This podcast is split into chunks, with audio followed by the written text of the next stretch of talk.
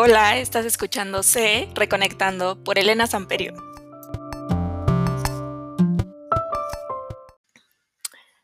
Hola, ¿cómo están? ¿Qué tal? ¿Cómo ha ido su semana? Espero que, que bastante bien.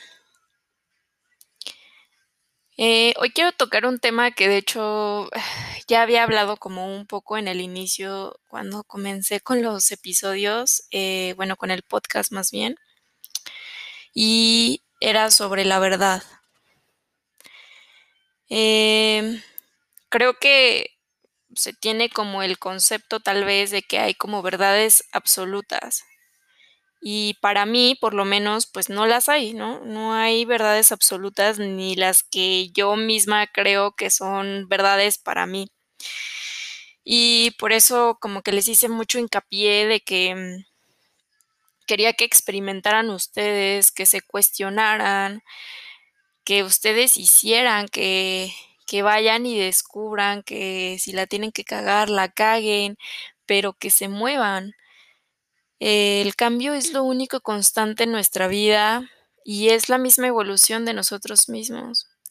Por eso es que para mí las verdades absolutas, eh, pues en realidad no existen, porque una verdad que puedes tener en, en este momento de tu vida, mañana puede cambiar. Y lo que hoy crees con tanta firmeza, eh, puedes tener alguna otra experiencia que te haga cambiarlo completamente. No, no siempre va a ser lo mismo. A lo mejor yo, por ejemplo, antes siempre dije así como de, mm, no quiero tener hijos, ¿no? No, no, no, jamás y no me voy a casar y así. Y, y hubo un momento en mi vida donde dije, bueno, pues igual y no pasa nada, ¿no?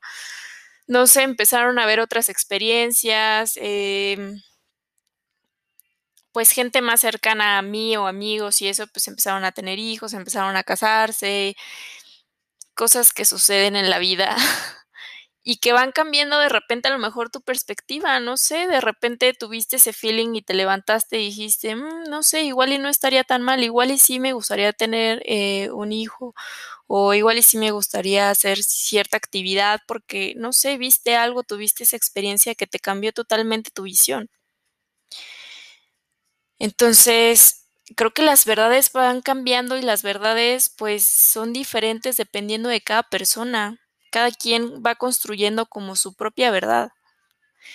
Me recordó que ya hace, yo creo que algunos meses, le pregunté a uno de mis sobrinos que de qué color era el cielo y él me contestó que azul, ¿no?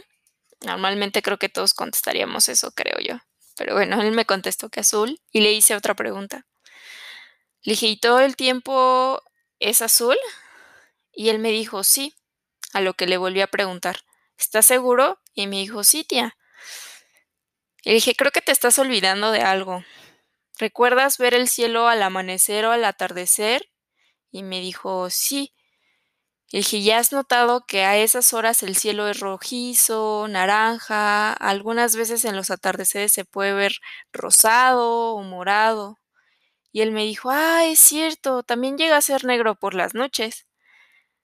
Entonces, creo que las perspectivas pueden ir cambiando conforme el tiempo. Es igual y un, un ejemplo muy absurdo, pero que siento que ejemplifica bastante bien esto de las verdades. O sea, puede ser muy cambiante. El, el, el cielo no siempre es azul. Y creo que para mí una de las grandes enseñanzas ha sido el no engancharme con una sola verdad, porque esta puede cambiar.